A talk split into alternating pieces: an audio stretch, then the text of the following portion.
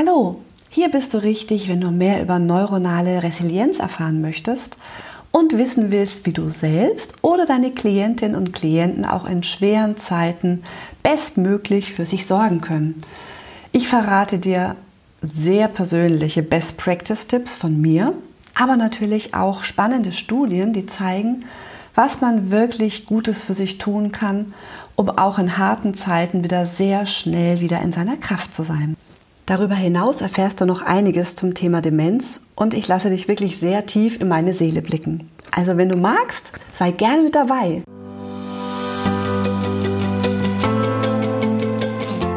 Du hörst den Podcast Geiler Coachen mit Tanja Klein. Hier zeige ich dir tolle Tools und Interventionen für ein noch wirkungsvolleres Coaching-Ergebnis für dich und für deine Klientinnen und Klienten. Mein Ziel ist es, dich noch erfolgreicher zu machen, damit du von diesem Traumjob gut leben kannst, auch ohne Non-Stop-Marketing zu machen. Also, los geht's!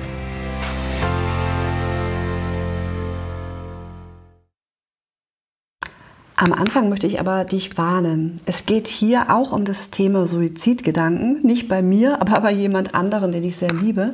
Und falls das ein Thema für dich ist, wo du sagst, nee, das ist was, damit äh, kann ich nicht umgehen oder das triggert mich an, dann ist jetzt der richtige Zeitpunkt auszuschalten, weil ich möchte auf keinen Fall, dass du dich durch diese Folge äh, nicht so gut fühlst. Wenn du aber wie ich Coach bist, dann wirst du dieses Thema auch beruflich wahrscheinlich öfter schon erlebt haben und weißt, was man dann zu tun hat und bist da bestens darauf vorbereitet. Nichtsdestotrotz weiß ich nicht, in welcher Verfassung ich dich gerade antreffe, von daher sorge gut für dich.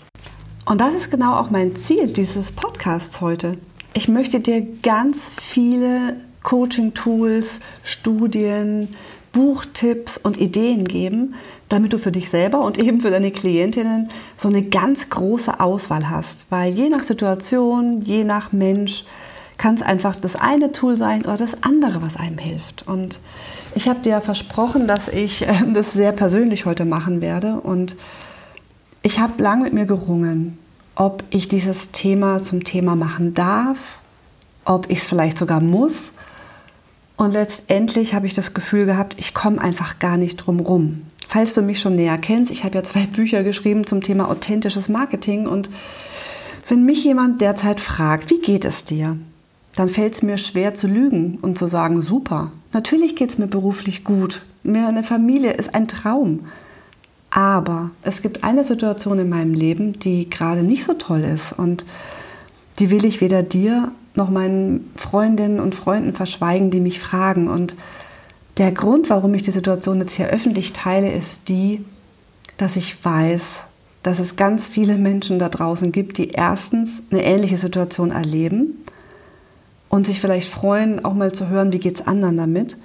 Und der noch viel wichtigere Punkt ist, ich möchte gerne aus diesem Schmerz, den ich erfahre, was Gutes machen. Und ich möchte gerne mit dem Wissen, was ich mittlerweile mir selber aneignen durfte, einfach dir und all den anderen, die das hören, was in die Hand geben, was was Gutes bewirkt. Es geht ja in dieser Folge am Anfang um meine Mutter. Sie ist, um, sie ist leider an Demenz erkrankt vor ein paar Jahren und das ist jetzt gerade eine sehr schwierige Situation für sie. Und meine Mutter ist der bezauberndste Mensch der Welt. Ein Mensch, der immer, immer, immer anderen Menschen geholfen hat. Und wenn meine Mama jetzt noch das bewusst verstehen könnte, wüsste ich, dass sie mit dem, was ich jetzt gerade aus der Situation lerne, sehr gerne vielen Menschen was mitgeben möchte, was denen auch im Leben hilft. Von daher ähm, möchte ich dir einfach dieses persönliche Thema kurz vorstellen. Und der Hauptteil dieser Folge geht aber natürlich in die positive Richtung. Was mache ich denn jetzt damit? Kurz erklärt, hm, meine Mama hat seit ein paar Jahren Demenz und ähm, wir haben so lange, wie es nur irgendwie ging, ihr ihren Wunsch erfüllt, dass sie in ihrem geliebten Haus weiterhin leben kann. Und es ging eine sehr, sehr lange Zeit gut. Und als ich dann eben so, ich sage jetzt mal, die geistigen Verwirrungen etwas gemehrt haben und vor allem jetzt die Stürze sich vermehrt haben, Sie hat sich aktuell zuletzt den Lendenwirbel gebrochen und es ist wirklich gerade noch gut gegangen. Sie hätte auch querschnittsgelähmt sein können. da war einfach die Situation, wo sämtliche Ärzte und auch im Krankenhaus, wo sie doch sehr häufig zu Gast war, mir jeder gesagt hat, es geht nicht mehr, Frau Klein, Sie können das nicht mehr machen. Das ist unverantwortlich, dass Sie Ihre Mutter alleine zu Hause lassen. Und wir hatten viele verschiedene Lösungen, um meiner Mama es zu ermöglichen, in ihrem Haus zu bleiben, unter anderem auch, dass da jemand mit ihr wohnt. Aber diese Lösung hat wirklich hinten und vorne nicht geklappt, weil meine Mama ein sehr selbstbestimmter Mensch ist und gerne alleine dort wohnen möchte. Und das ist natürlich nicht so einfach, weil ihr das zu erklären, dass sie jetzt ins Heim musste, das kann man ja nur verstehen, wenn man versteht, dass man eine Erkrankung hat. Aber je nachdem, wo eben die Demenz zuschlägt, ist es halt so, dass dieser Teil des Gehirns, den man bräuchte, um zu verstehen, dass man krank ist, nicht immer funktioniert. Und bei meiner Mutter funktioniert dieser Teil leider nicht mehr. Das heißt, für sie ist es völlig unverständlich, warum sie in ein Heim soll, weil sie, was tatsächlich stimmt, ihr Haus immer noch wunderbar alleine putzen kann. Sie kann noch alleine einkaufen, größtenteils. Das klappt alles wunderbar. Bei meiner Mutter ist es zu Hause ordentlicher wie bei mir, ganz ehrlich. Das Problem ist halt nur, dass sie für sich selber, für ihren Gesundheitszustand nicht mehr gut sorgen kann, nicht mehr so dran denkt zu trinken oder genügend zu essen. Und auch deswegen war das eine Situation, die eben auf Dauer so nicht ging. Und es brauchte ein sehr großes Netzwerk drumherum, um überhaupt, ich sag mal, diese Möglichkeit zu erhalten, sie in dem Haus alleine wohnen lassen zu können. Und durch diese gesundheitliche Verschlechterung war es jetzt leider wirklich nicht mehr möglich. Heißt aber, meine Mutter kann natürlich in ihrer Sicht nicht verstehen, weshalb jetzt ihre Kinder wollen, dass sie in ein Heim geht.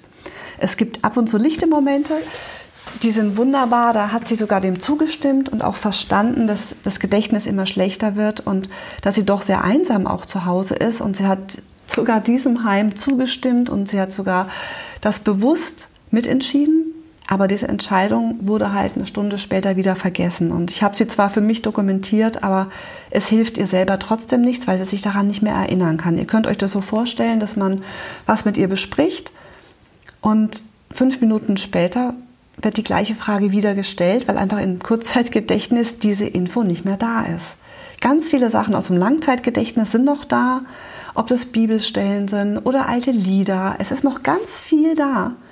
Aber leider eben das Hier und Jetzt ist eben nicht mehr so, wie sein sollte. Und das führt dann einfach zu Situationen, dass ich an Tagen wie gestern 89, ich habe sie einzeln gezählt, 89 Textnachrichten bekomme mit den immer gleichen Fragen. Wann holst du mich ab? Wann fährst du mich nach Hause?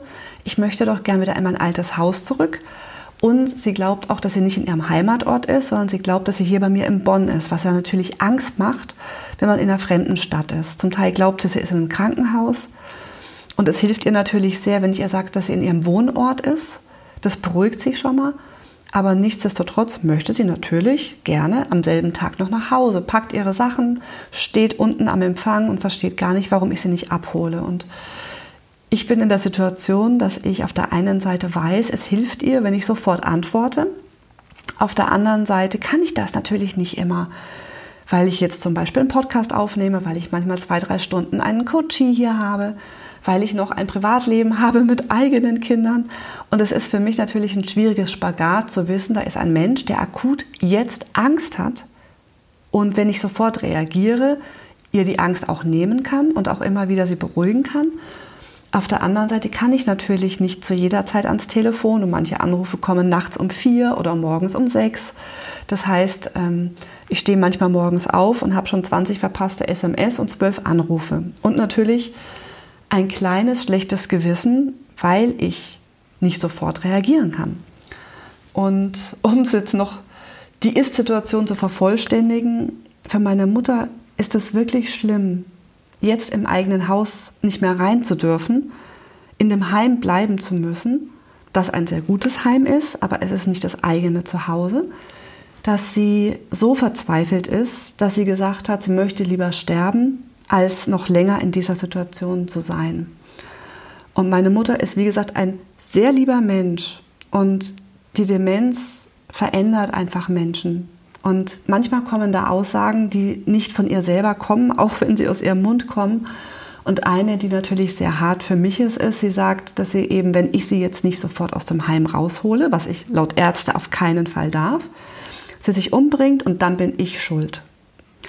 Und das ist natürlich eine Aussage, die sehr hart ist. Auf der anderen Seite weiß ich als Coach, dass, ähm, dass sie natürlich nichts kann dafür, dass sie das sagt. Und ich weiß auch, dass ich für diese Situation wenn sie es wirklich täte, wovon niemand ausgeht, ähm, nichts dafür könnte, weil ich habe wirklich in so vieler Hinsicht mein Bestes gegeben. Und das weiß ich nicht nur, weil ich selber davon überzeugt bin, sondern weil es im Außen viele Menschen gibt, die die Situation kennen und mir das auch spiegeln. Also wir haben viele, viele Lösungen probiert und es gibt wirklich keine andere Möglichkeit. Was macht das mit mir? Es macht einen wahnsinnig langen Cocktail von Emotionen. Ich habe mir die mal alle runtergeschrieben. Der erste ist natürlich, ich bin hilflos. Ich bin lösungsfokussierter Coach. Ich bin gewohnt, dass egal wer zu mir kommt, ich immer eine Möglichkeit finde, dass diese Person sich besser findet, äh, besser fühlt. In dieser Situation gibt es so gut wie nichts, was ich tun kann, um meiner Mutter zu helfen. Ich kann ihr ihren Herzenswunsch nicht erfüllen, sie wieder allein nach Hause zu lassen.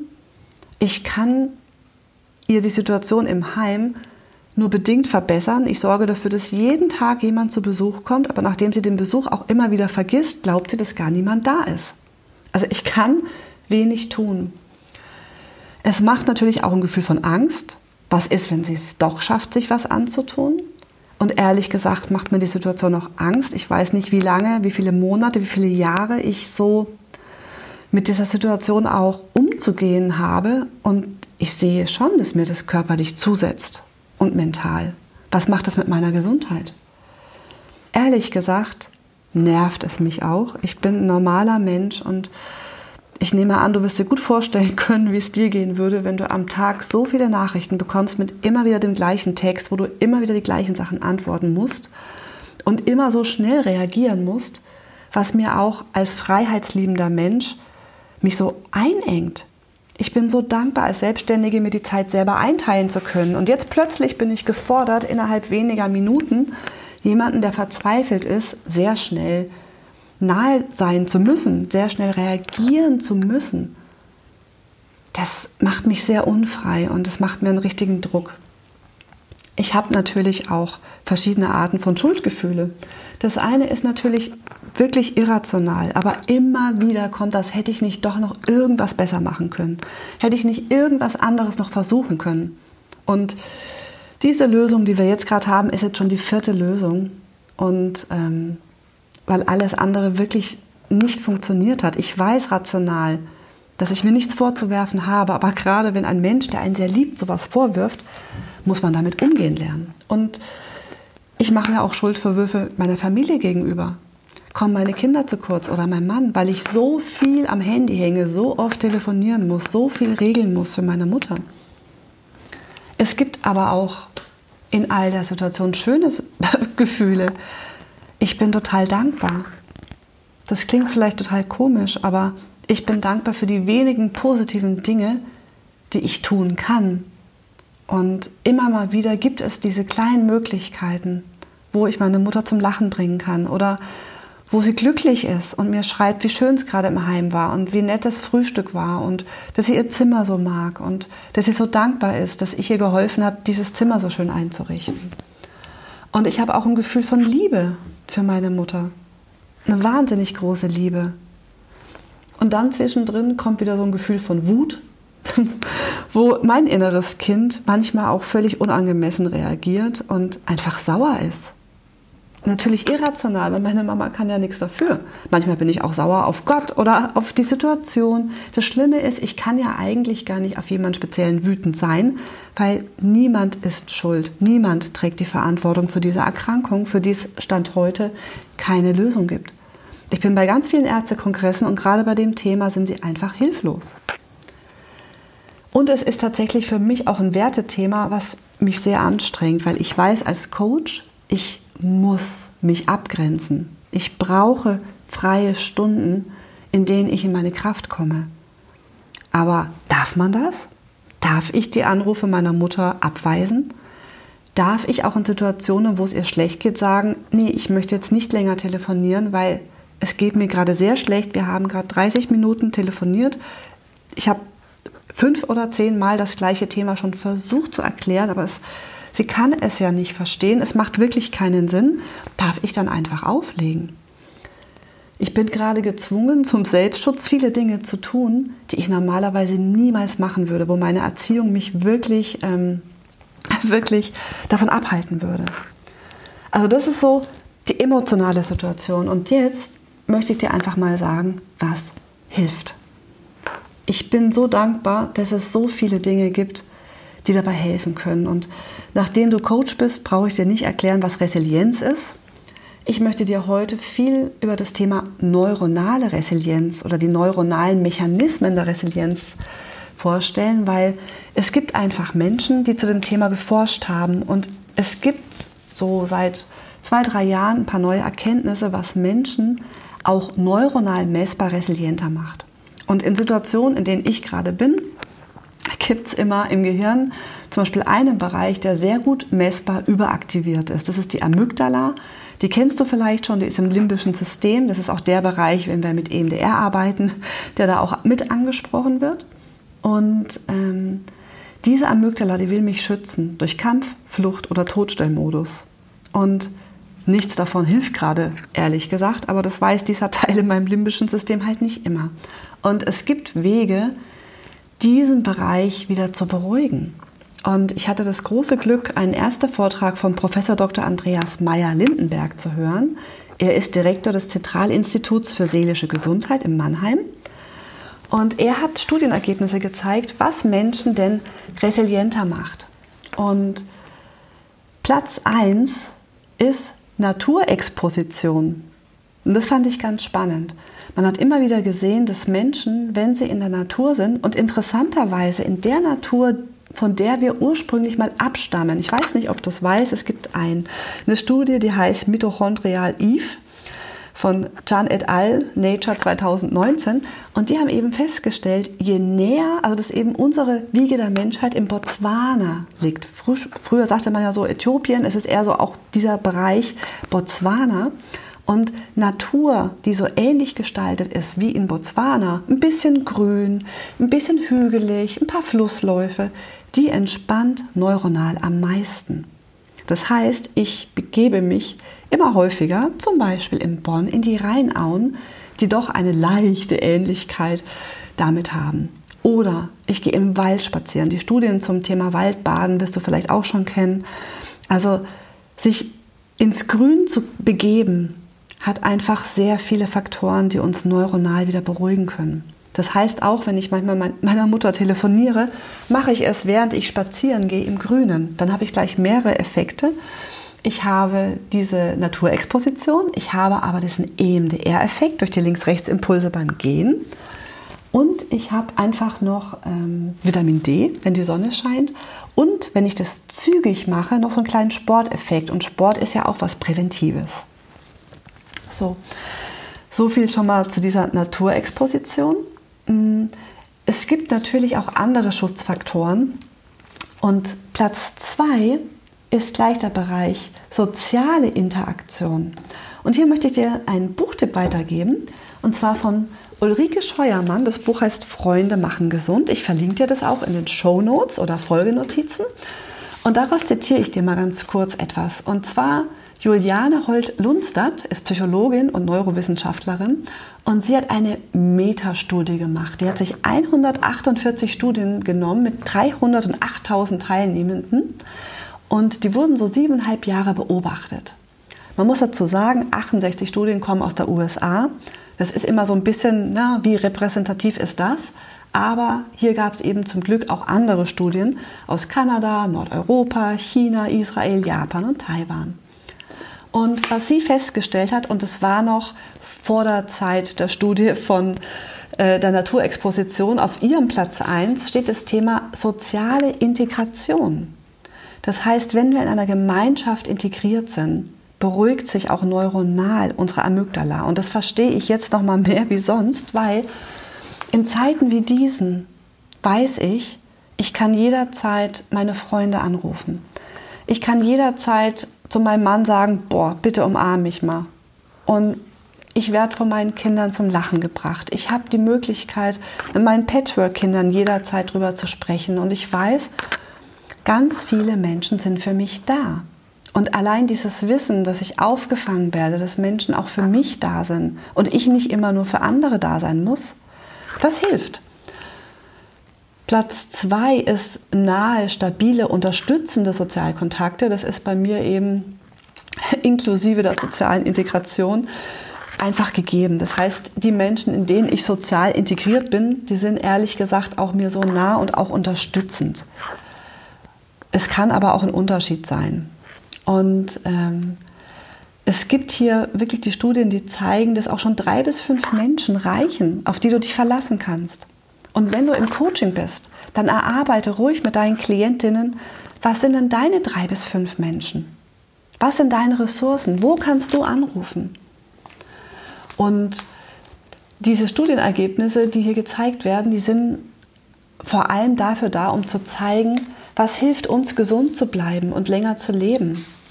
Und kannst du dir vorstellen, dass man wirklich, ähm, ich glaube, hier steht es, 50 Prozent ist die Wahrscheinlichkeit größer, länger zu leben, wenn du gute soziale Bindungen hast.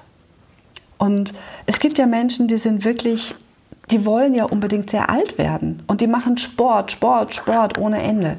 Wenn sie das alleine machen, ist es zwar nett, aber wenn es wirklich der gesundheitliche Aspekt ist, warum sie das tun, dann sollten sie lieber auch die Hälfte der Zeit mal mit ihren Freunden verbringen, weil das bringt tatsächlich nachweislich mehr. Das zeigen diese Studien.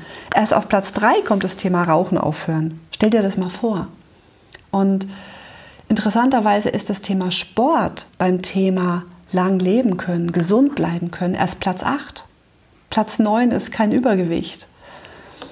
Platz 10 ist Behandlung von Bluthochdruck und Platz 11 ist in sauberer Luft zu leben.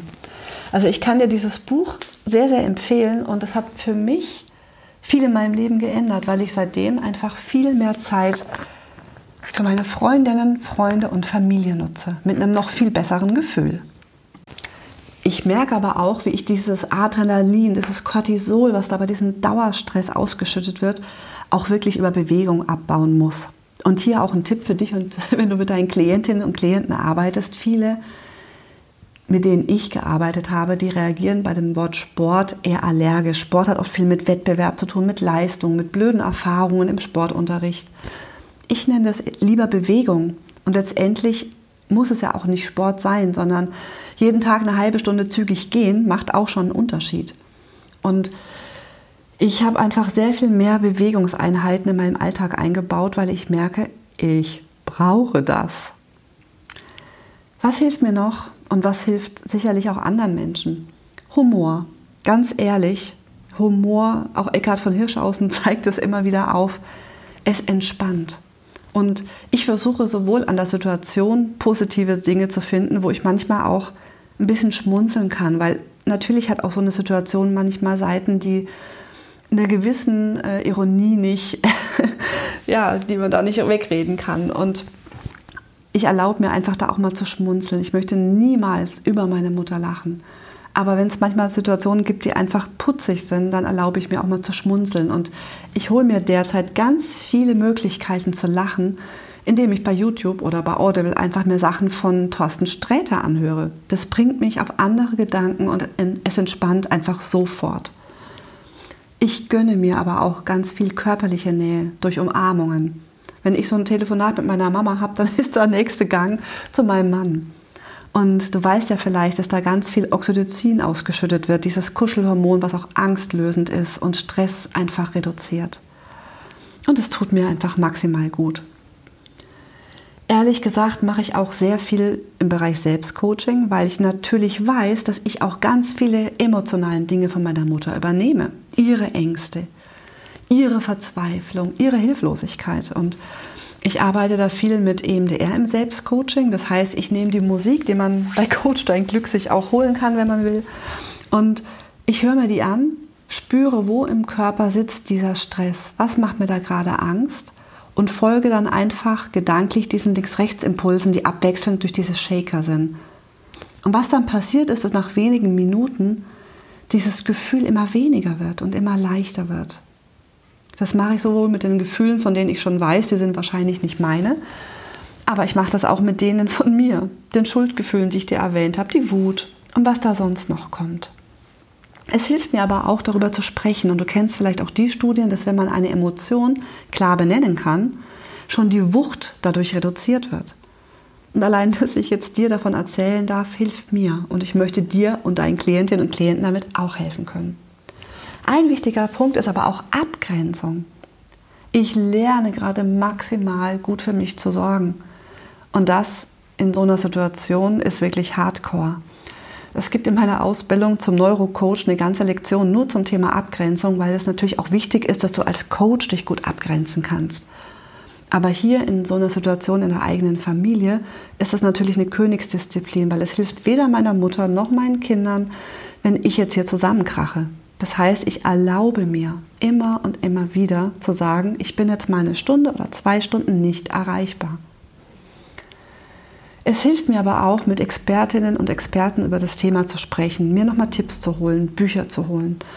Es hilft mir, ich bin ne, Stammgast bei Demenzberatungsstellen, bei dem DAK Pflegeberater. Ich bin so dankbar, dass wir in unserem Netzwerk von Coach Glück Nicole Böglin haben, die ich jederzeit anrufen kann, die sich da auskennt. Und ich suche auch Schulterschluss mit Gleichgesinnten.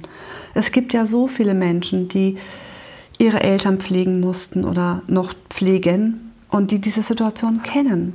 Und da hilft es einfach manchmal, wenn man sagt, boah, was bei dir heute auch gerade so schlimm, bei mir auch.